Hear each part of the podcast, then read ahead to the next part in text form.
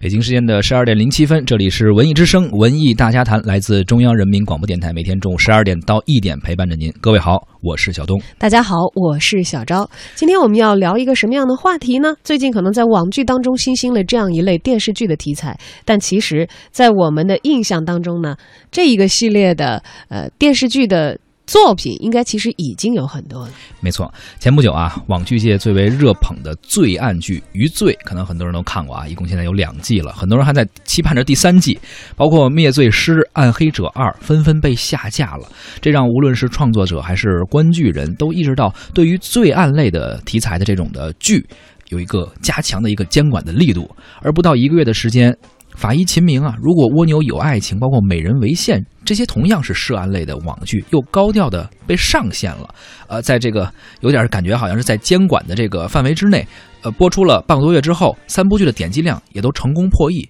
在这样的一个环境下，说明这几部剧的人气还是非常高的。而且可以想见的是，涉及罪案类的这种呃这个审查的边界的这样的剧吧，几部剧目前我们说到这三部都是成功的。规避了，躲过了。对，没有因为审查而影响他们的播出啊。那么，到底哪些因素让让这一个类型的罪案剧持续不断的担当着收视的爆款呢？进化网剧内容对于创作和欣赏又会带来哪一些方面的改变？哎，您看过您看过哪些啊？这个罪案类的剧，哪些印象比较深刻的呀？或者喜欢哪个里边的比较呃印象深刻的角色，都可以发来留言跟我们进行互动。关注我们的微信公众号“文艺大家谈”或者“文艺之声”来发来文字留言。其实，在说到罪案剧的时候啊，要往上溯源的话，这个系列其实起源很早了。嗯，在大家认为传媒还没有那么发达的年代，这个题材就非常的受欢迎。比如说，我们听到的这首也是让刘欢成名的，他为电视连续剧所创作的主题曲。几度风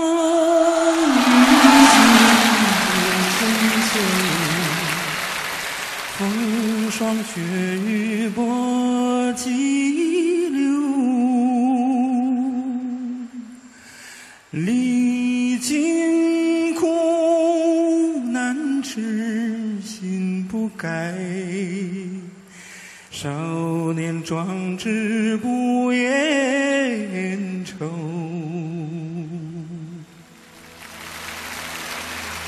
几度。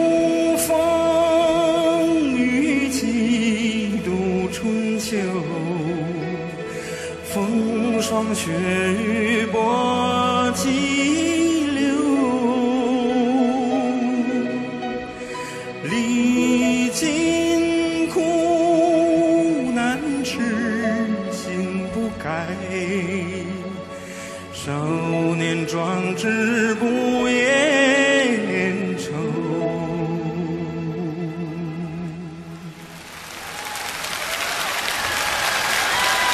下面我们一起来唱，好不好？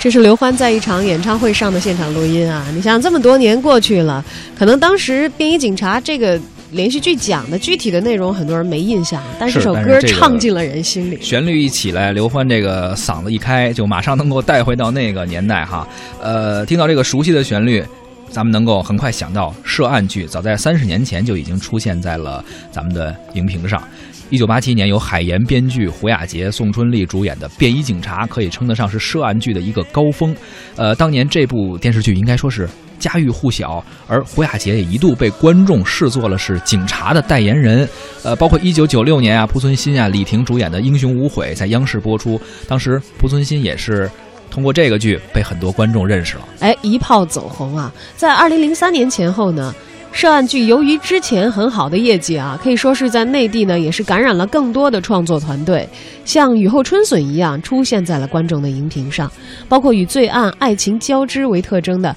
海岩三部曲《永不瞑目》嗯拿什么拯救你我的爱人和玉观音，还有这个海岩的呃比较早呃对就永不瞑目对、嗯 名字他差点没记清楚啊，嗯，还有揭秘繁荣经济背后正义与邪恶生死对决的黑洞和征服，以及直面反腐斗争的大雪无痕，以及还原大案要案的重案六组等等，一齐占据了内地荧屏的半壁江山啊。都是非常熟的名字。刚刚提到永不瞑目，当时是陆毅嘛，陆毅也是通过这个戏，哎，被大家认识。包括拿什么拯救你的呃我的爱人，还有这个玉观音，当时是孙俪，孙俪的应该是荧屏处女秀吧？哎，都是通过这几个非常熟悉的电视剧，都是这个涉案类的呀这种剧，通过他们让观众们认识。包括重案六组也是大家非常熟悉的。那是一股风潮。其实嗯就像后来，好像这个海清他们带起了一个家庭伦理剧的风潮。嗯嗯，以及到现在，你觉得这个谍战剧有风潮，还有抗战剧，它可能有一股风。呃，那个时候涉案剧可能就是最热最火的题材，是的，堪比现在的宫斗戏，你知道吗？可能是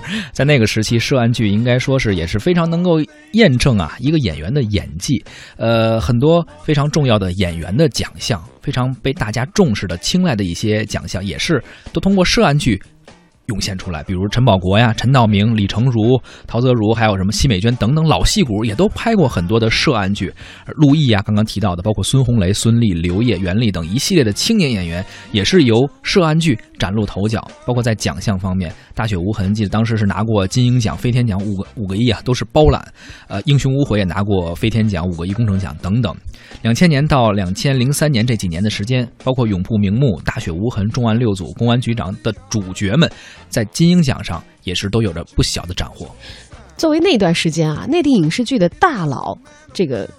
涉案剧应该是当仁不让的了，因为它什么呢？有这几个特点啊，情节比较复杂，嗯，然后节奏也比较快，对，又有点烧脑啊。呃，那个时代呢，可以说整个荧屏已经被天天破案给霸占了。不过，由于越来越多的涉案剧沉溺于展示这个犯罪的详细的过程啊，零四年四月份的时候，考虑到对于社会，尤其是未成年人的一些负面的影响，因为有可能有一些。他的三观还没有完全树立起来的未成年人去模仿里面犯罪的一些情节啊，是的看到那个可能也会让一些人不舒服吧，有一些镜头啊，一些场景。广电总局于是规定了黄金时间不得播放凶杀、暴力涉案剧，一时之间呢，涉案题材因此进入了一个冬天。从当年开始呢，飞天奖、金鹰奖的舞台上就再也见不到他们的身影了。凭借编写、拍摄此类题材起家的导演、编剧和制作公司呢，也开始纷纷的转投其他的题材和领域，涉案剧呢，逐渐成为了黄金档被遗忘的一个剧种。我觉得以前一直说一句话，就看书说叫“分久必合，合久必分”，还有一句话就是“有高峰总有低谷”。这个东西就是风水轮轮流转转吧，哎那一段时间可能涉案剧比较火，后来呢，呃，被沉寂了，被遗忘了，然后出了一些，比如说家庭伦理戏啊，这个婆媳之间的呀，可能火了一阵儿。后来宫斗戏可能火了一阵儿，而在最近两年，这个涉案剧啊，仿佛又开始回来了啊。同时也包括是因为这个网络平台的播出，点播越来越繁荣，所以很多的涉案剧又开始被拍出来，而且跟原来又不太一样。比如二零一四年的时候，这个湄公河大案，当时还登上了央视的黄金档。哎，而湄公河这个惨案的这个事情，后来你看看，今年也出了电影的爆款啊。是，呃，那么去年五月份呢，由于和伟、祖峰主演的《刑警队长》呢，也是在卫视的黄金时段播出过。这两部剧都吸引了不小的关注。另外呢，在荧屏之外，涉案剧的生长要快得多了。《暗黑者》之后呢，涉案剧的窗口突然就在视频网站打开。去年包括《心理罪》《他来了，请闭眼》在内的剧集上线，而今年我们看到了《十宗罪》《灭罪师》《余罪一》《余罪二》《法医秦明》《美人为线》等等，可以说是遍地开花啊。在网络上呢，涉案剧这个好像被我们的卫视的黄金档遗忘许久的题材，在网上又找回了自己的一席之地，而且还真的是挺热的。没错，而且一直以来，我知道就感觉，呃，咱们电视剧、影视剧这一块啊，是有一个习惯，他们愿意跟风。你看刚才你说的这几个名字啊，都带一个“罪”字，什么 什么心理罪啊，包括灭罪师十十宗罪、余罪等等，就是一个剧可能一个题材火了，于是很多制片公司都愿意去做这个，包括电影里面的那个校园青春、青春爱情，也是当时引起了一股风潮嘛，大家都特别愿意跟风。但是一跟风吧啊，就容易有的时候把这个风带的，你你你有点控制不住，你知道吧？你赶上风口了，能够飞上天，可是万一有一天风停了呢？还有就是摔得很惨。还有就有有一天，它那个风是非常巨大的刮的时候，它真的是可能把很多沙石都一块儿带起来。是现在呢，因为网络的这个视频播出环境是相对宽松的，所以我们知道不仅仅是涉案剧啊，各个类别的剧都有一些就是。突破性的题材，或者说嗯有一些是突破下限性的题材，是它这个边界就变得越来越模糊。呃，也有一些影响食欲、口味重的一些剧集啊，嗯，嗯趁着这股风，也借着这个罪案剧的这个题材类型，出了一些其实不是那么好的作品。对心理罪呢，涉及警察不能骂脏话，审问的时候不能用暴力，有歧视精神病患者的嫌疑等等原因呢，而接受到了整改。不久前的余罪、心理罪、灭罪师、暗黑者二都被下架了。嗯目前心理罪整改之后已经上线了，但是余罪和暗黑者二还没有上架，仍然是整改不到位，还在这个整改的过程当中啊。是，当然了，对于网剧从业者，呃，他们对于这种随时落下来的大棒啊，其实也有一些剧是早有准备，比如《灭罪师》筹划之初，他们当时把这个故事的发生地定在了日日本，后来又选择了韩国，总之就是海外吧。呃，原因很明显，也是里边涉及到一些，比如说爆破呀、公共场所的爆破，包括越狱等等，他们也是怕可能触一些线，所以呢，选择到了这样的一个方式。除了故事的发生地点，人物的形象也可能涉及到审查的关键。像网剧《余罪》啊，张一山饰演的警察抽烟酗酒又很粗暴，呃，这个也有可能就是他遭遇剪刀手的一个原因啊。啊，爱奇艺的 CEO 龚宇就在悦享会上亲自印证过，说余罪这个小子太不像正经警察了，所以先让他休假，等他什么时候像个样子了再让他出来。但是也有人那个说呀，说这个余罪作为他这个主角的角色的定位，本身是去当卧底嘛，他就要融入到那个，就跟无间道似的，他要融入到入那个圈子犯罪的去，群体里头去，必须要假装去染上一些恶习。如果他要是不像一个。呃，这个坏小子要真像一个正经的所谓那个，就是咱们可能印象中工作开展无法改开展工作，所以当时也是有一些争论吧。但是呢，不管怎么说，反正他现在正在整改中，很多人还在期待第三季，不知道最后的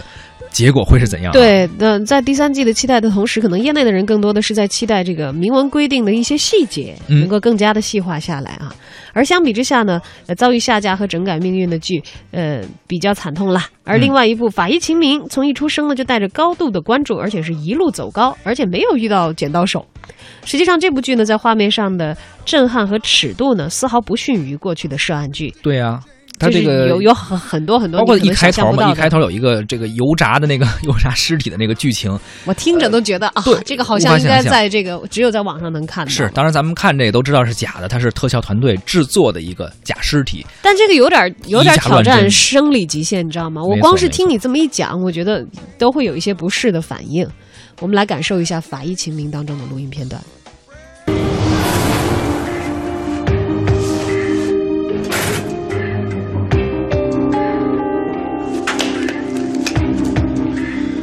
男的先死，女的随后，你们两个都是被勒死的，这有可能是凶手惯常的作案手段。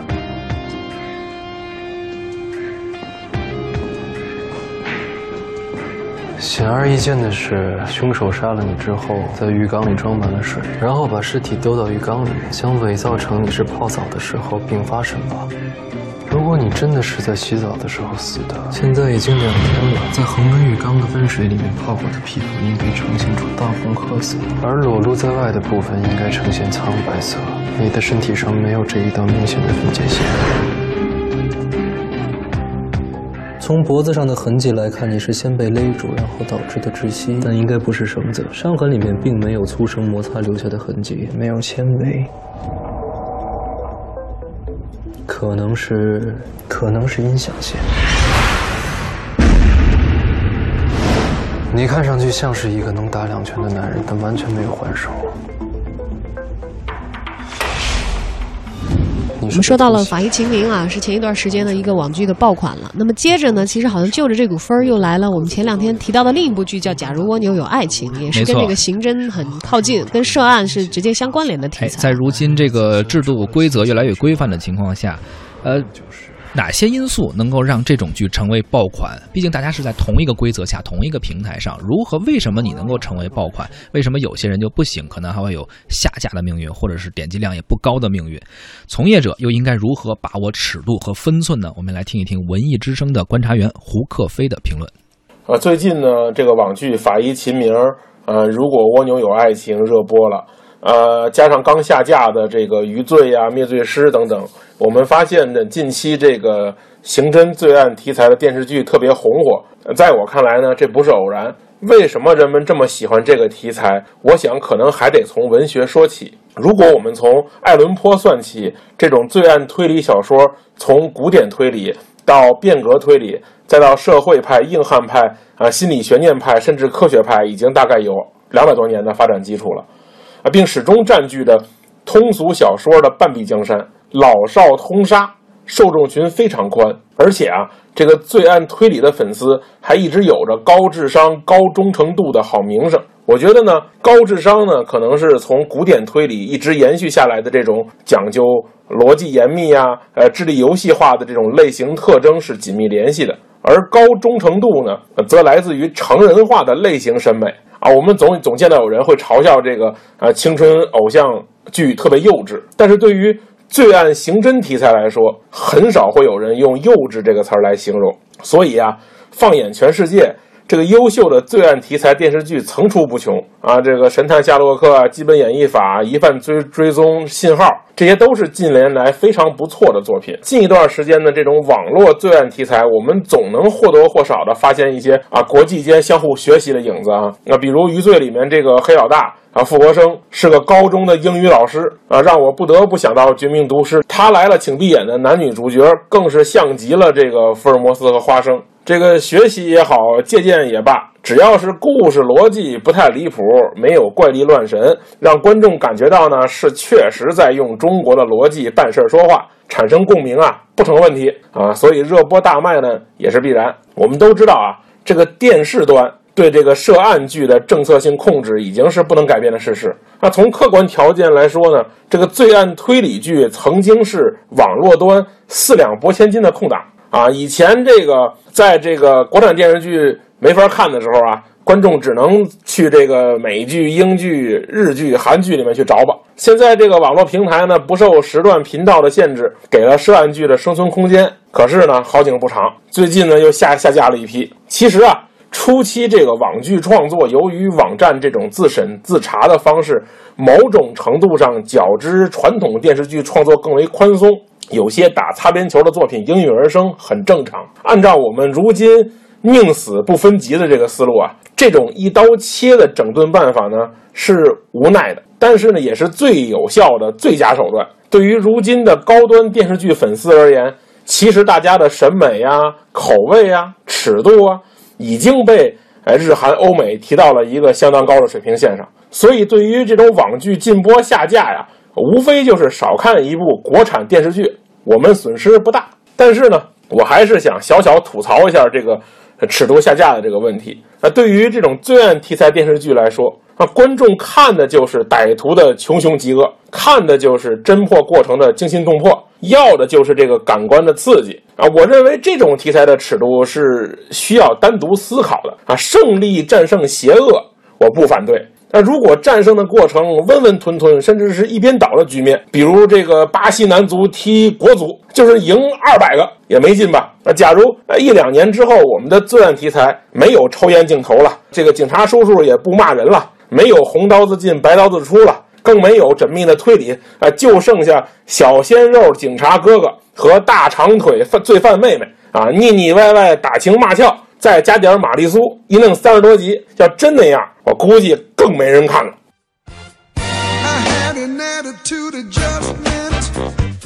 啊，刚刚提到了啊，说这个如果全都是这个长腿妹妹和这个小鲜肉警察，可能也没什么意思，还是得有一些真正是符合这个罪案剧的这些元素在里面，可能才能吸引人。但是这个东西还是需要不断的去探索，不断的去完善。其实我觉得更需要的是像我们的评论员胡克飞这样的